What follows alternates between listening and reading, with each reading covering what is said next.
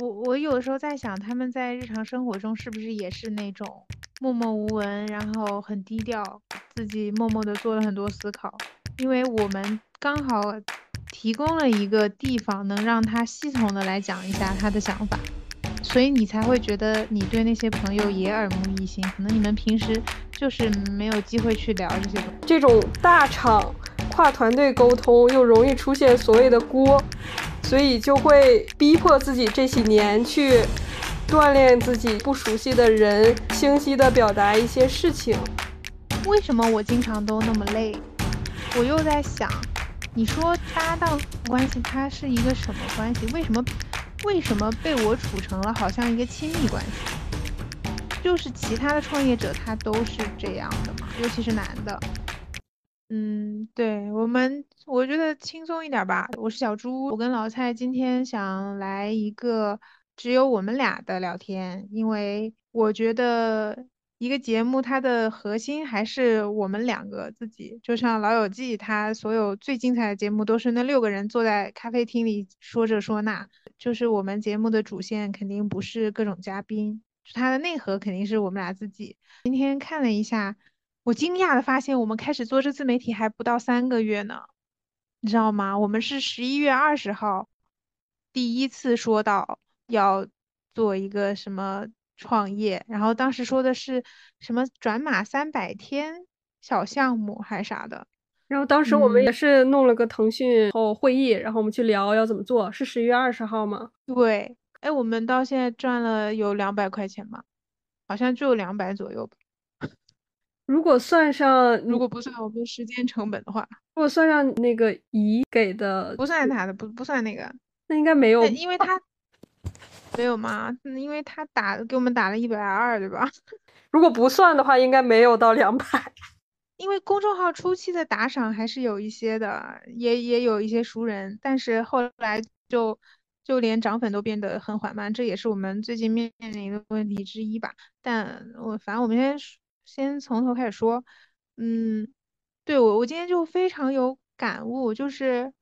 做自媒体这个东西，我本来其实我很早之前就想做了，但是我一个人就是断断续续的更了一段时间，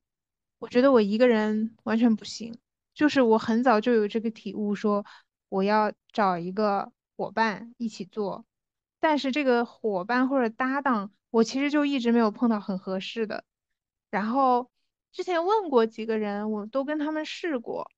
呃，有一些人就是一开始就你就会发现你们俩要的不是一个东西，所以一开始没做起来，或者是你们俩对这个东西的认同完全不一样。他可能是想玩着做，但你是想认真的做，你们呈现出来的那个那个内容就很奇怪。有的人就是我也不知道为什么，就是。就是我们一直在谋划，但是没有开始做事儿，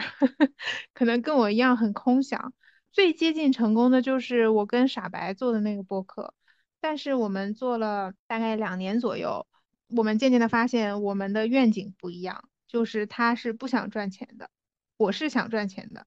所以这就是一个非常大的分歧。然后我们还是会继续做下去，但是他就没有办法变成我想要的一个项目。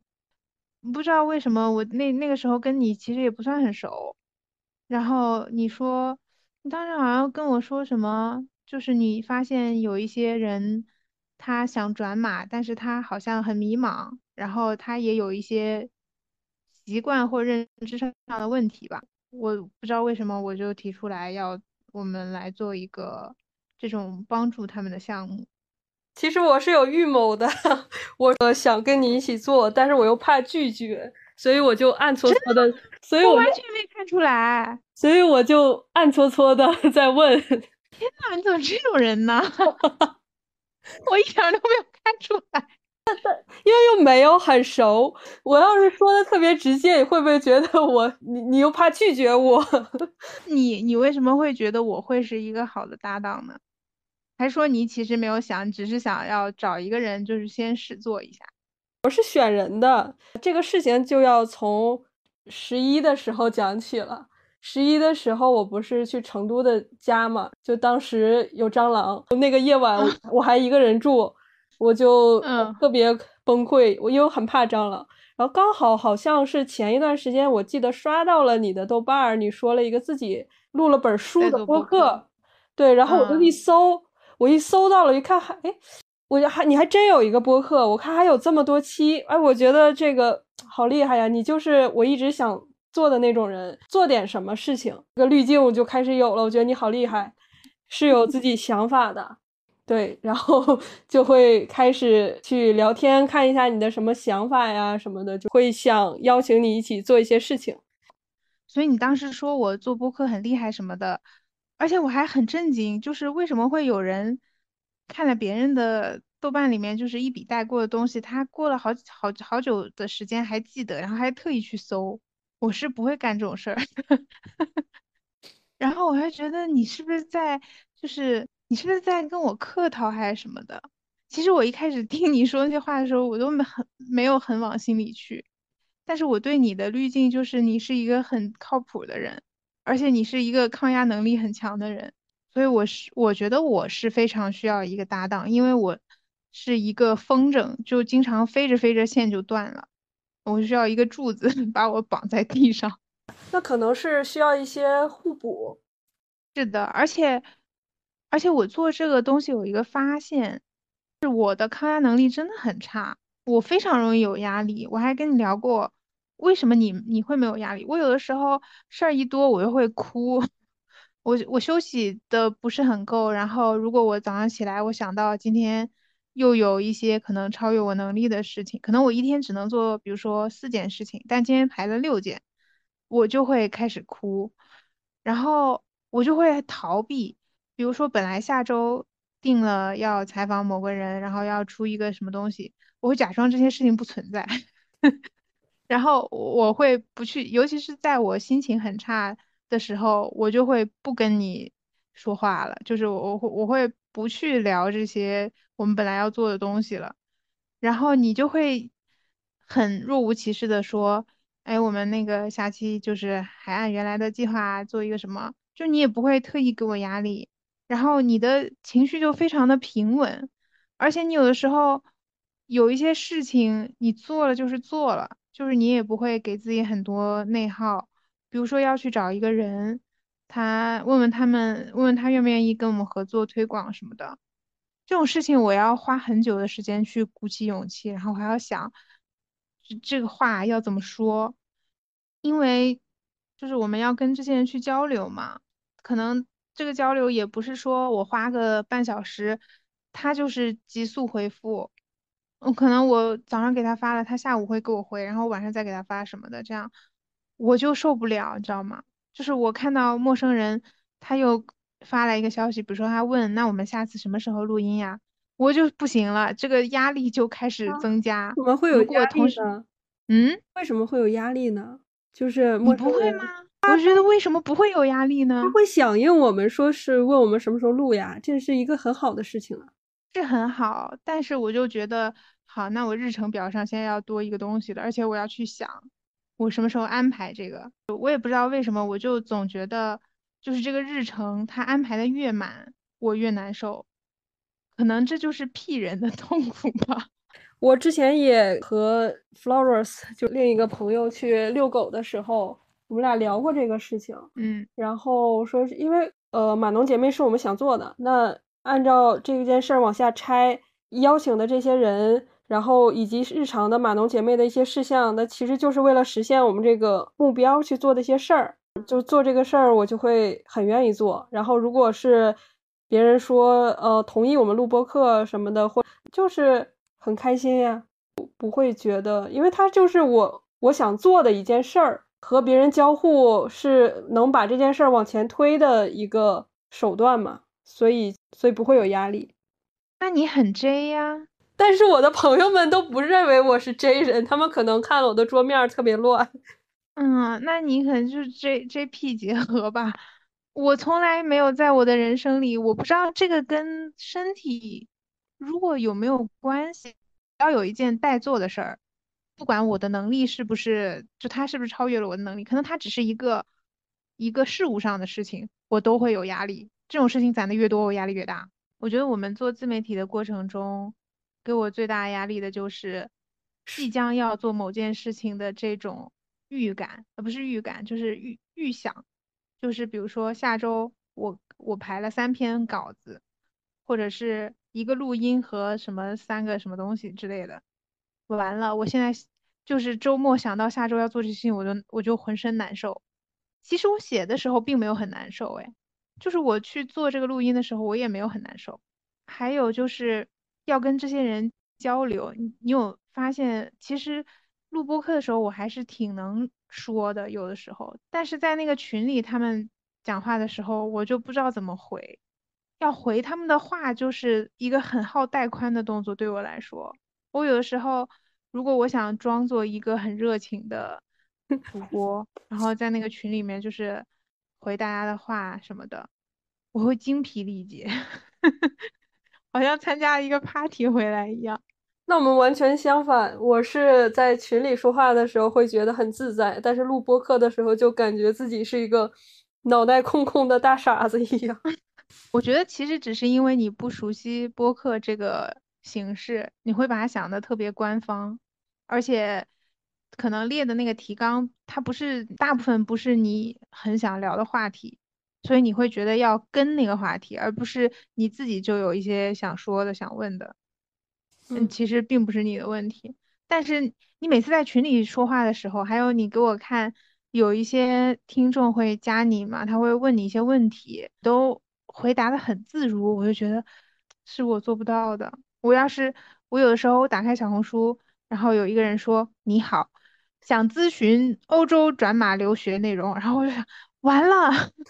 我我怎么说呀？然后我最后就会一句话都不说，就是我会我会把这个回复的时间无限拖延。我觉得可能是我现在的这份工作需要，就是每次主要负责的一个项目都需要去跨团队去沟通，这种大厂跨团队沟通又容易出现所谓的锅，所以就会逼迫自己这些这几年去。锻炼自己去和不熟悉的人清晰的表达一些事情，所以就感觉是这工作把自己和不熟悉的人沟通的能力锻炼出来了一点。所以你觉得你原来不是这样的吗？可能也觉得你还，我觉得你就是很天生呀，因为你一一开始你来，你来跟我一私聊的时候，应该是我快被裁的时候，然后你还。就是你就很自来熟，你还来问我那个被裁会拿多少钱？我想说这人怎么 没跟他熟，他怎么就问这个问题？就是你会对人很有好奇心，而且你会一直问那个就是外企会什么来着？就是在外企工作的一些细节吧，我有点忘了，好像是有没有食堂还是什么？因为我真的很好奇，你你给我的就是不熟悉时候的标签就是很好的外企，还会写作。写的文章还很有意思，还看了很多书，就是会让人感兴趣呀。那我觉得你很容易对别人感兴趣，就是这个我也很想学，但是我觉得它还是跟身体好坏有一些关系。就是你做起来就非常自然，而且你会你会有各种兴趣的群，什么滑雪的，然后学外语的，然后就。健身的，对，然后对健身打羽毛球的什么的，对钓鱼的，对遛狗的，就是你有很多维度，在每个维度上你都有一一群不同的朋友。我是很难维持两三个朋友以上的，就是比较亲密的那种圈子。但是可能你你的朋友的联系的更紧密。现在联系最紧密的就是你了。我的意思是说。你在这个密度之外还能维持很多的关系，我我不行，我的精力非常的有限。会也会好奇很多事情，确实。那你你会很爱问各种问题，就是一个好奇宝宝。嗯，这不就是那个 Jerris 说的，就是保持好奇，然后产生很多问题吗？确实，因为我我总觉得，因为我是程，我们都是程序员嘛，我觉得程序员这个工作每天非常的枯燥。要么就是跟产品、跟那个同事、同组的同事去对一些接口细节、设计细节，然后这个世界非常的单一，也认识不到一些很有趣的人和事儿，所以我觉得要不能只限在工作里，要去多认识一些其他维度的不同领域的朋友，不然这个生活可能就是越走越窄。对你说的道理我都明白。但是我我我也有一点好奇，就是我会给你压力吗？有的时候会，但是我觉得你已经在，就是你的表达方式已经是最不给人压力的那种方式了。我觉得这个问题应该是这件事情本身就会让我感受到压力，不是你的问题。我因为你说的道理我也明白，就这件事情是我们想做的，所以不会感觉到压力。但是我想做的事情就是会让我很有压力。我以前就是写小说的时候，我规定自己，比如说一个周写多少字，到了那一天早上，从第二从前一天晚上睡觉的时候，我在想我有没有 idea，然后我要怎么写。因为我现在不是一个很成熟的作者嘛，就是我有的时候要花很长时间去想这东西要怎么写，我改好多遍，这个过程就会让我。提前就开始有很多压力，就其实你看我也没有赚钱，然后我写的好，他也不会给我带来更多的钱；我写的不好，他也不会扣我的钱，但是我就已经有压力了。这是是不是一种所谓的追求完完美的压力？这可能是真人和 P 人的 区别。嗯，是的，我觉得是的。我就是我最开心的一天，就是不要给我安排任何事情，然后我就是放浪形骸，想干嘛就干嘛。那样我才能得到真正的休息。我记得我们最开始做那个自媒体，有一个周末就是安排的比较满，然后周一我就不得不请假，因为周周一早上我觉得比平时还累。但是后来慢慢熟悉这个节奏，好一些了。我甚至也有反思过，会不会把这个节奏推得太满？因为经常会看到你豆瓣上说，就是压力还蛮大的。非常担心自己竭泽而渔了，就是就是把你给消耗干净了，因为你你没有时间去写写小说了，就很消耗你。我觉得这是我想讨讨论的另外一个问题，就是今天那个 Jerris 说到课题分离，我就在想，其实这个是我的课题，就是我累不累，但是我没有很好的处理它。其实我我没有，我觉得我的能力。还有提高的空间，就是我怎么去分配我的时间，怎么去做这种安排。为什么我经常都那么累？我又在想，你说搭档关系它是一个什么关系？为什么为什么被我处成了好像一个亲密关系？就是其他的创业者他都是这样的嘛，尤其是男的，因为我觉得很多时候你你在扮演一个。情绪的，就是你，你你是在处理我的一些情绪，然后我觉得这样是不应该的。我倒觉得还好因为我们是要一种深度合作的关系嘛，要一起去讨论方向，做什么内容，然后可能每天都会一起去看数据，所以嗯，没办法切割的很开。但是我觉得男的可能不会。所以我发现好多男的是，他们到了三四十岁是没有一个和自己能够贴心交流的朋友的，除了商业上合作的伙伴。但是这个其实也不不太好找。然后像女性会更容易去一起做一些什么事儿，去聊一些事情。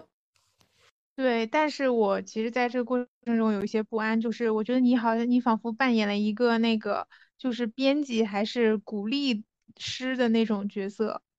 因为我不会写，就因为我觉得我访谈都是你写的嘛，我不会写这些东西，我或者我写起来太痛苦，也不太好看，所以我觉得，就那我只能在其他的地方去多做一点。但是我觉得你并没有少做，尤其是比如说你去找那些推广，还有你你找到你找到我们的 大菩萨 Cherry。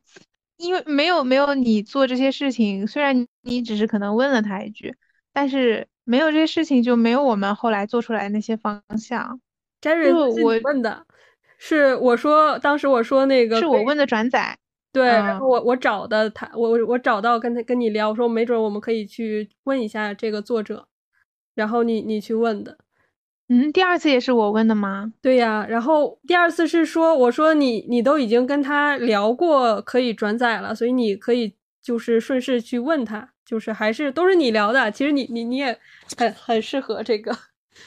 没有没有，那应该是我当时就是鼓起勇气，克服了重重压力，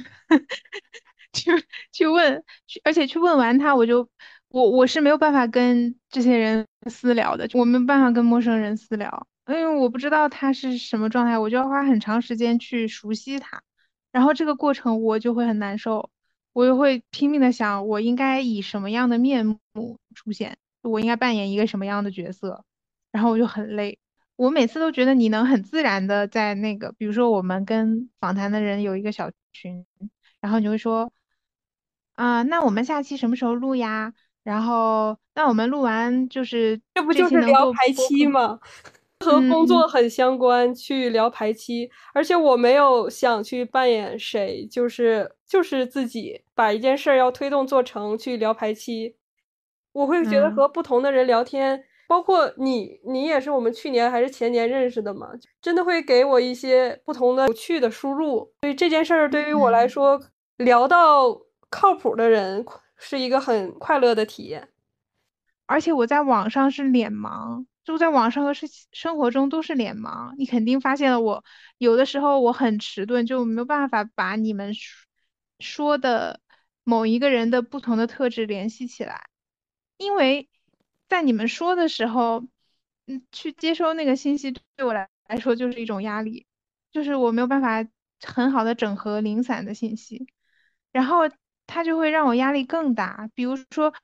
你们都已经，比如说在同一个群里，大家都已经聊得很熟了，突然一下子我说了一句话，发现我我对某一个人的认知是错的，就是或者是这个人他以前说过一件事情，但是我没有记住，然后我就会觉得。那还是少说吧，就是我很怕这种交流。你看我的负担有多重。哦，你是真正的 I 人，那可能其他人也不会很在意。不过我我我觉得我们接下来的分工就可以按照这个方向，我去跟嘉宾去寒暄客套，去邀请他们，然后你你去做那个真正有连接的内容，去做我们互相擅长的事儿。可以，我觉得还有一点就是对我来说也很难，就是东西的方向以后要怎么走。嗯，我觉得我缺失一种某种想象力，但是你经常就就能把这些事儿想到，我也不知道你怎么想的。你会说你想去，比如说邀请某个人，然后我每次就很惊讶，就是或者是你想，我忘了你上次让我很惊讶那个点子是什么了，嗯。反正就是我从来不会想到的一些东西，就是我可能只能就地取材，但是你你会把一些看起来离我们很远的东西用上，会有很多想法呀。但是有的时候你说的我 get 不到，然后我会把我的想法可能会说的特别具体一点，就能落地一点，这样能让你 get 到。嗯，是的，因为我是一个风筝。对，其实你也有很多想法，但是我我有时候我不太理解，或者我不知道怎么做，我就有点茫然。然后我我的可能我会把它我的想法我会把它推演下去，就怎么给它落地能执行。不过我们确实是需要一个把方向去定一下，不过这个可以后面再讨论一下。我其实经常有做不下去的感觉，我做好多事情都是。马马马农姐妹也会有吗？有。我连写小说，我每写一章，我都觉得写不下去了。我觉得是一，可能是一个是对自己期望太高了，还有一个就是我真的缺乏某种想象力，就是我不知道这个东西它应该做成什么样，不太会去找一些信息做参考。像我们今天上午 Barris 说要做有新的观点的内容，观点和就。是实实在在的东西和比较浮夸的东西，它大概要有一个比例。听众或者观众他的留存度是什么样的？他是怎么被你吸引过来，然后怎么去看你其他的内容？就是这种想象力我是没有的。我一听他一说，我就觉得嗯很有道理，但是我没有办法总结出这些东西，我也不知道大家是从哪思考出来的。我觉得我是因为这种东西而迷茫。你可能是想说。你你来做那个看路的，然后我来专心走路。嗯，我现在的比较焦虑的点是，我觉得我的路走的也不怎么好，更不会看路。还有一个可能真就是得摸索，我们毕竟才做了两个来月嘛，得再摸索一下，所以还是得找一下自己的节奏。对播客的节奏，我还在摸索。播客就是堆量，就是你要录到二十五期左右，你就会了。但是这个录不是说让嘉宾说话，你自己不说话，这样不算，就是一定要是。最好是逼着你控场，或者是只有两个人说话，然后你就是其中一个，就是你必须要时不时的。其实播客的精髓在于接话的分寸，就是当你认为你接的这个话一定要完美无瑕，并且很有见解，并且在你想象中的这个播客的形式是一个高大上、很官方的，那你就接不上。我是这样的。后来我发现，其实不是的，就可以说一些废话。但这个废话，就它有一个微妙的尺寸，可以把你的废话说成是看起来有一些见地的，然后这个见地又可以促使别人能再接下去。对，这个其实也是我接下来要学习的一个点。我就不用把它想成一个就是非常嗯需要非常高深、需要很多努力的东西，就是去堆一个量，你。就跟学英语一样，就堆到二十级你就会了。但这二十级你必须要实实在在的说东西，你必须要感受到那个输出的压力，然后你才能变得就是就是你的脑子里会有一根线它通了，然后你就能接上话了。这样说是不是很形而上？所以你觉得你在做这个自媒体的两个月之内，除了赚到不到一百块钱之外，你有什么收获？我的收获，我发现就第一个收获是我发现自己之前以几个已经很熟的朋友，他身上我之前没有看到的一些闪光点，这个是我很惊讶的地方。比如我们第二第一期播客那个大黎，其实已经是认识了有一两年的朋友了，跟我是一家公司。但是我们在跟他访谈的过程中，我发现他哇，他条理这么清晰。这对之前可能因为我们在一起都在瞎瞎扯，就没有去说一些很严肃的话题。这是第一个。你跟他是没有工作往来的吗？没有，我们不是一个部门的。呃，所以每次见面都是吃饭，而且工区都不是在一个，都见不到。OK，那你那你能跟他做上朋友也很神奇啊。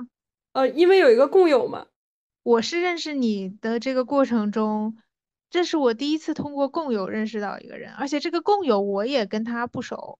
然后我我以前我好像没有这个意识，就是说把我的朋友介绍给我的另外一些朋友，然后我的朋友也不会把我介绍给别人，会有那种很生硬的，就是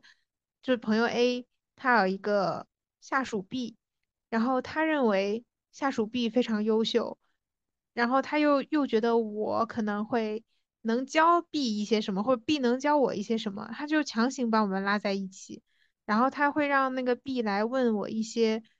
故意来问我一些工作上很简单的问题，就是让我们 开始交往吧。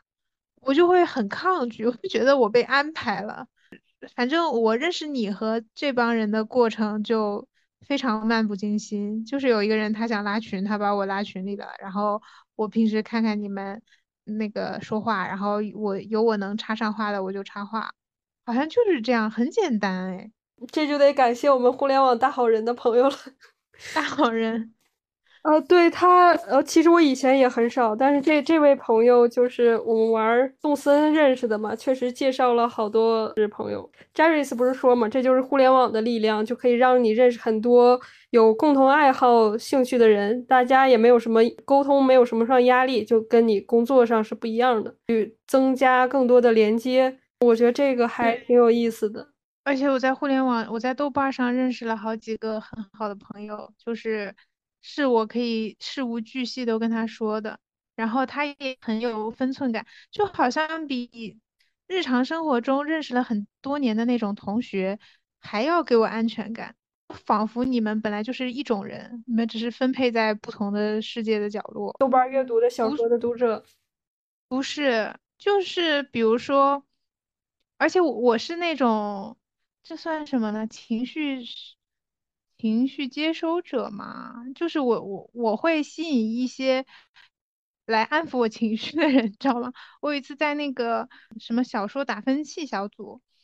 提了一个问题被网爆了，就很莫名其妙。我就问的是网文和经典文学，我应该侧重于哪个？然后我说。嗯，可能当时反正就就思考也不是很成熟，我就说我觉得网文也挺好看的，那我们为什么要把它跟经典文学划分开呢？然后为什么大家就会说经典文学比网文优秀什么什么的？就有好几百个人来说我，就说你竟然你敢什么也太可笑了。然后你认为就是比如说张爱玲跟某某网文作者，你竟然敢把他们放在一起相提并论？然后就受受到一些网暴，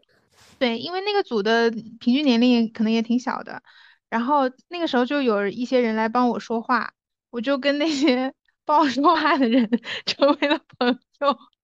我觉得我我在我在寻找一些情感依附，我我有的时候很羞于承认这一点，但是确实我交到的朋友都是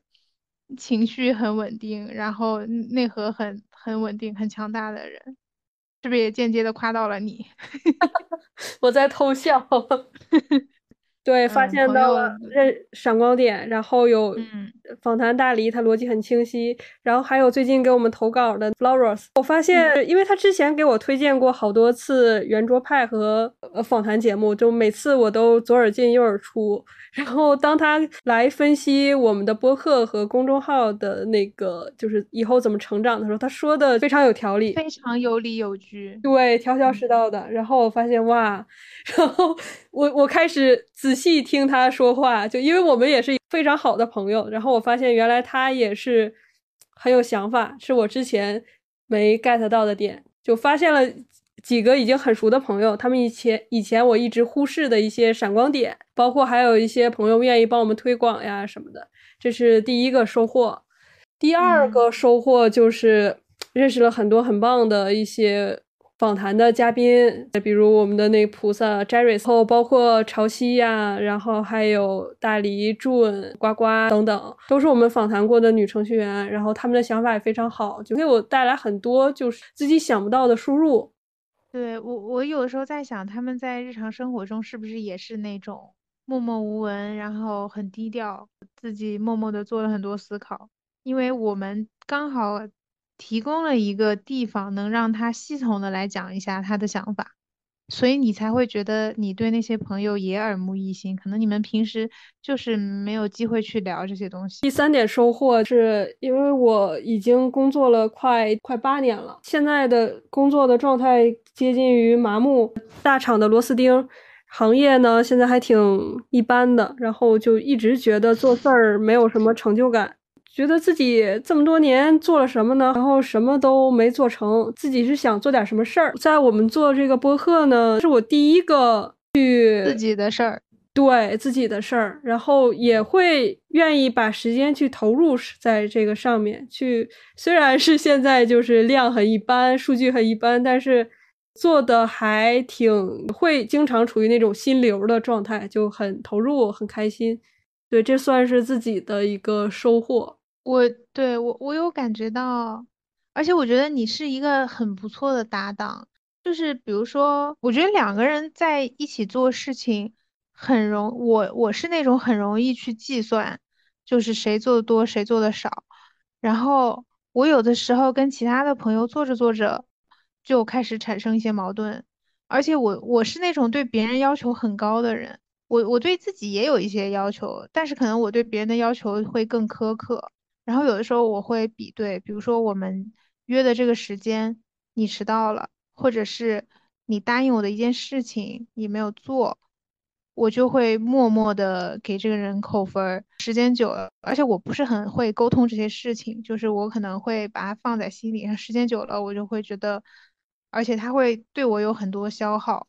但是你从来没有在这种事情上，而且你比我那种苛刻的要求还要做的还要。积极，你有的时候我也在算，因为我觉得你投入比我多，我会我一直就觉得有点惭愧。你的事儿是比我多的，就是你你有很多自己的事情要忙，但是比如写访谈、去剪播客又很依赖你，然后 review 文章也需依赖你，所以我觉得我得多做一点事情，七七八八的，但可能实际上也没有做很多，得我没有更积极一点。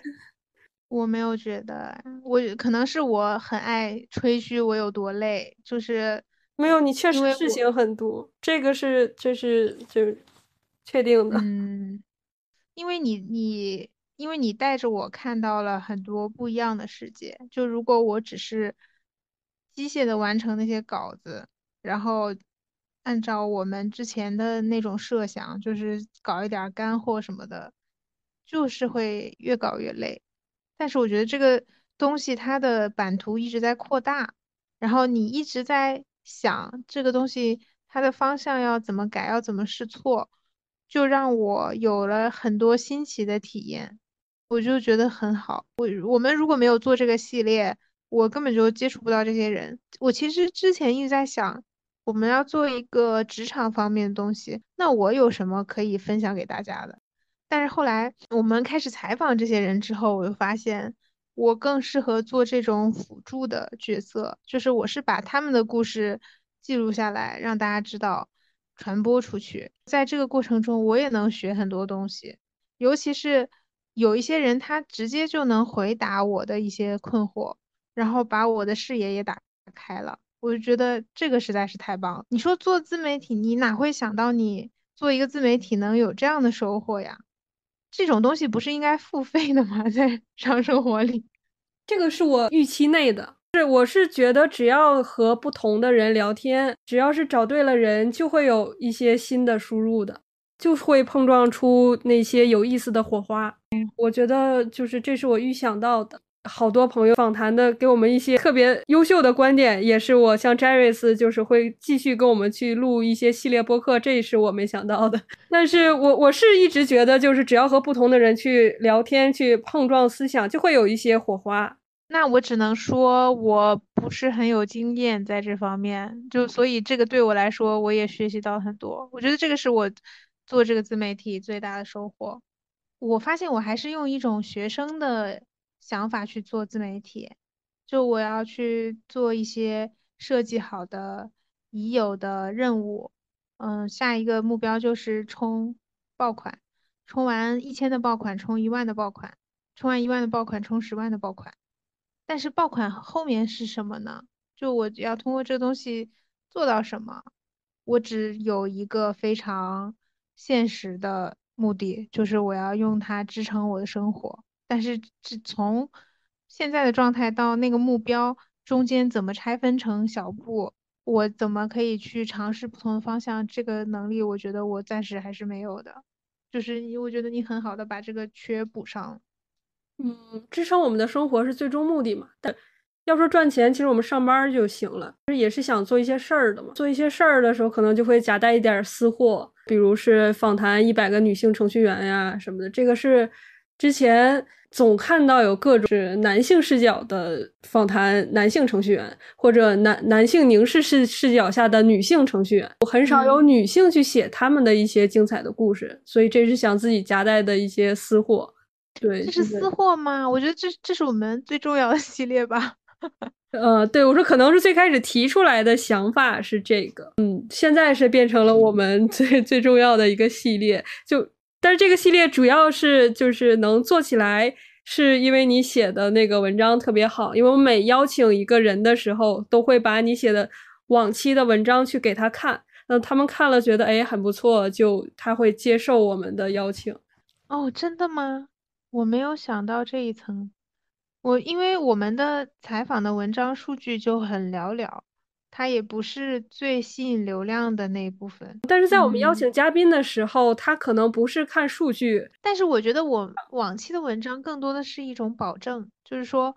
我采访了你，我是会有一个输出的，我我不是就是来随便浪费你的时间这样子。但是他也会看你写是写成什么样的，是一个水水的，还是一个很走心的一种写法。嗯，那确实，因为本人就是很认真的在写。这个还得看一下效果，就如果我们的就是听众量如果多的话，那就继续做吧。对，我觉得还得看，继续看一下数据，我们去分析，再去做决策。而且我现在有一点点想把采访的重心放在播客，然后文章就不不不花那么多时间写的那么完整。但是我又有点纠结，就是我不知道，因为我们得到朋友的反馈是，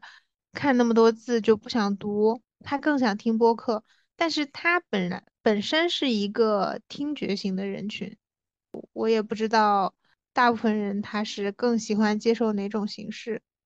对我们最开始去尝试播客，也是因为觉得我们这个文字是稍微那么有深度一些，在公众号可能大家能坚持读完的不是很多，听起来可能会就把这个故事能完整的听下来。对，其实确实我也在想，每一期的文字会，就是因为我们现在初期量，就初期的量没有那么多的粉丝，也不会有那么多人看，但是其实花了很大的精力去写，但我又觉得这件事儿本身是很有意义的，就那或者我们可以更新的频率就不用那么快，之前是一周一更嘛，现在可以就稍微放慢一点，然后我们去尝试一下我们的不同的想法。我们我们其实本来没有想聊这么久，嗯，但是确实在，我觉得做自媒体是一个很，就是有一个搭档，而且是一个比较契合的搭档，是一个很独特的经历。而且对于我来说，我觉得一个很大的收获就是在这个过程中深度的合作，能让我看到我跟别人的区别。可能以前有的人会说我。飘在天上，太天马行空了。我会觉得那是一个很抽象的说法，直到真正的做事儿做起来了，有一些事情我发现我就是推进不下去，但是别人就可以，别人其实就是你了，就是可以比较坚韧的把这件事情推进下去，而且把它分成一些小的步骤，我才慢慢的意识到，当别人说我天马行空的时候，他们在说的那个点是什么。所以我觉得，起码对我个人来说，收获还是挺大的。当然，中间也有累到想吐的时候，嗯，但是我觉得过了这个过渡期，应该会慢慢的找到一个节奏吧。现在也觉得不像一开始的时候那么着急变现，一开始会把它想成一个纯输出，现在发现其实它本身对我的帮助比我输出那些东西可能更有用，我就开始。有点喜欢这个过程了，觉得还挺好的。今天做这个节目也是想把这个事情是跟你聊一下吧，分享给想做自媒体的人。我一般都是分享成功的经验，我们这是分享呃初期经验。对我们是 是的，这这么说确实有点不好意思。但是我们起码尝试了嘛，而且我也算是自媒体老人了，虽然一直没有赚到钱，我也是有若干年经验的自媒体人。好，那我们现在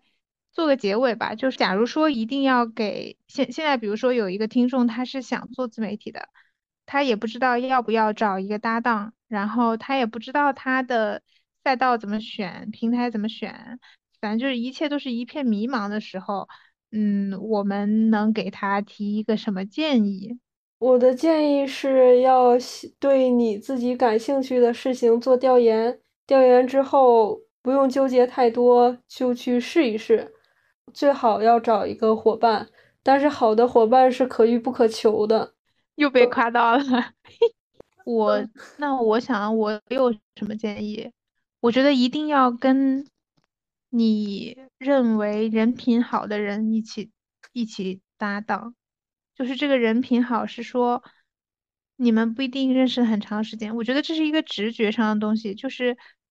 他他起码不会坑你，就是他的那个底线要稍微高一些，可能比你一般的朋友要高一些。因为我见过很多一起做生意的朋友，他们一开始关系也很好，但是后面涉及到了一些。方向或者利益上的问题大吵特吵，然后老死不相往来。